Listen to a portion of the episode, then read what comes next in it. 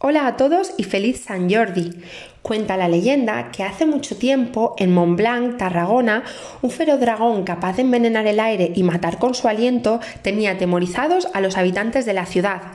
Los habitantes, asustados y cansados de sus estragos y fechorías, decidieron calmarle dándole de comer a una persona al día que se eligiera por sorteo.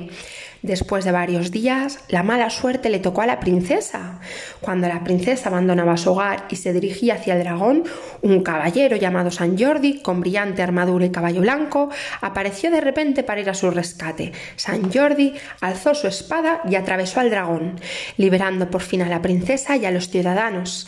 De la sangre del dragón cuentan que brotó un rosal con las rosas más rojas que jamás se habían visto. San Jordi, triunfante, arrancó una rosa y se la a la princesa. En Cataluña, el Día de San Jorge es tradición el intercambio de rosas y libros entre parejas y personas queridas. La idea original fue del escritor valenciano Vicente Clavel Andrés, proponiéndola a la Cámara Oficial del Libro de Barcelona. Si no te conozco, posiblemente todavía no te quiera, pero si te conozco seguro que lo hago y te tengo mucha estima. Como no puedo regalarte un libro, voy a regalarte ideas de libros para que te puedas cuidar. El primero de ellos viene de la mano de Julio Basulto y María José Mateo, que comparten la filosofía en el libro con el libro de Adelgázame y miénteme de Juan Revenga. En ambos dos, tanto en el de No más dietas y el de Adelgázame, miénteme, podemos encontrar algunos de los mitos de las dietas rápidas y la propuesta de unas pautas para una alimentación sensata, acompañadas de una serie de recomendaciones sobre cómo perder peso de forma saludable. Te lo recomiendo sobre todo si estás ya cansado o cansada de hacer dietas que no sirven para nada. Posiblemente en estas dos lecturas entiendas el por qué, entiendas el por qué no sirven para nada. De la mano también de Julio Basulto viene Mamá come sano y se me hace bola. El primero de ellos, Mamá come sano, trata sobre cómo alimentarse de forma saludable, saludable durante el embarazo y también la lactancia. En el segundo, Se me hace bola, es posiblemente uno de los libros que más recomiendo a los papis que buscan que sus hijos se alimenten de una forma saludable, sin inculcarles o coaccionarles o imponerles a ellos, sino simplemente haciendo que los más peques de la casa aprendan con el propio ejemplo que los padres dan.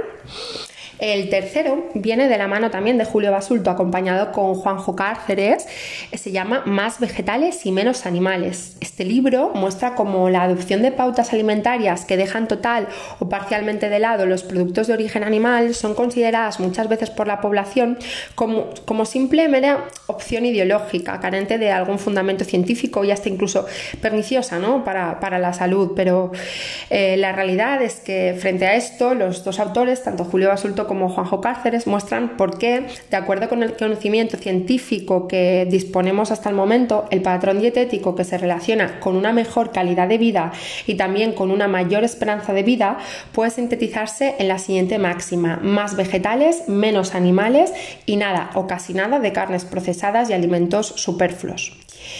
El siguiente viene de la mano de Lucía Martínez, Vegetarianos Concienciados, y también el otro que tiene, esta misma dietista y esta misma escritora, Vegetarianos Conciencia. Ambos dos pretenden ser un manual de supervivencia imprescindible para poder seguir una dieta vegetariana y además también para luchar contra la desinformación y la gente que habla y opina sin saber respecto a este tipo de elección nutricional. Otro libro que también está muy bien es el, de, el del jamón York no existe, de la doctora Marian García. Para comentar este libro voy a usar el prólogo que la misma escritora eh, eh, tiene en su libro, que es si en el supermercado sienten remordimientos cuando están a punto de echar mano a ese paquete de galletas que les llama sin piedad, si no saben qué demonios es el glutamato o simplemente hiperventilan cuando se ponen delante el lineal de los yogures, este libro es para ti. Otro es El secreto de la buena digestión de Ángela Quintas. Comenta la escritora que nos sentamos en la mesa, pinchamos con el tenedor un trozo de comida, nos la llevamos a la boca, la masticamos, la deglutimos y luego ¿qué? Comemos al menos tres veces al día durante toda nuestra vida, pero no sabemos casi nada de lo que ocurre dentro de nosotros cuando ingerimos un alimento. Si te apetece saber qué pasa, este libro te lo contará. El siguiente es Mi dieta cojea y ya no cojea de Aitor Sánchez, eh, que es uno, posiblemente de los, de los nutricionistas y divulgadores mejores que tenemos en, España y en estos, en estos dos libros habla de algunos de los mitos más establecidos de la alimentación. Le ayuda también a este poder divulgativo Virginia Gómez en su libro de Dietista Enfurecida, que también trata algunos de los mitos más frecuentes de, de la alimentación, que por, que por mala fortuna mucha gente cree y sigue haciendo a día de hoy. El séptimo va recomendado para una gran mayoría parte de la población que sucumbe muchas veces a la alimentación desde un prisma emocional y siente eh, ese descontrol con la comida eh, en relación con sus, con sus emociones. Pretende mejorar la relación con la comida y saber cómo, cómo también tenemos que tratar ese hambre emocional que a veces nos acecha. Eh, son algunos libros en general, como el de psiconutrición de Griselda Herrero y Cristina Andrades, o sobrepeso emocional de Stephen Clerget, o coaching nutricional de Yolanda Fleta y Jaime Jiménez. Te, ayudarán a tener una visión mejor de la alimentación y alejarte de ese hambre emocional que a veces nos, nos invade. Em, también otro interesante sería lo que dice la ciencia para adelgazar de forma fácil y saludable también La guerra contra la obesidad, ambos dos de Luis Jiménez.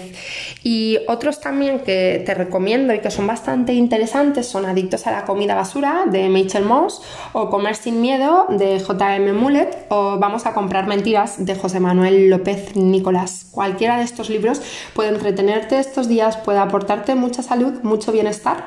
Espero que, te gusten, que te aporten, que, me compartas el feedback de si te lees alguno de ellos y tu opinión respecto a, a qué te han parecido.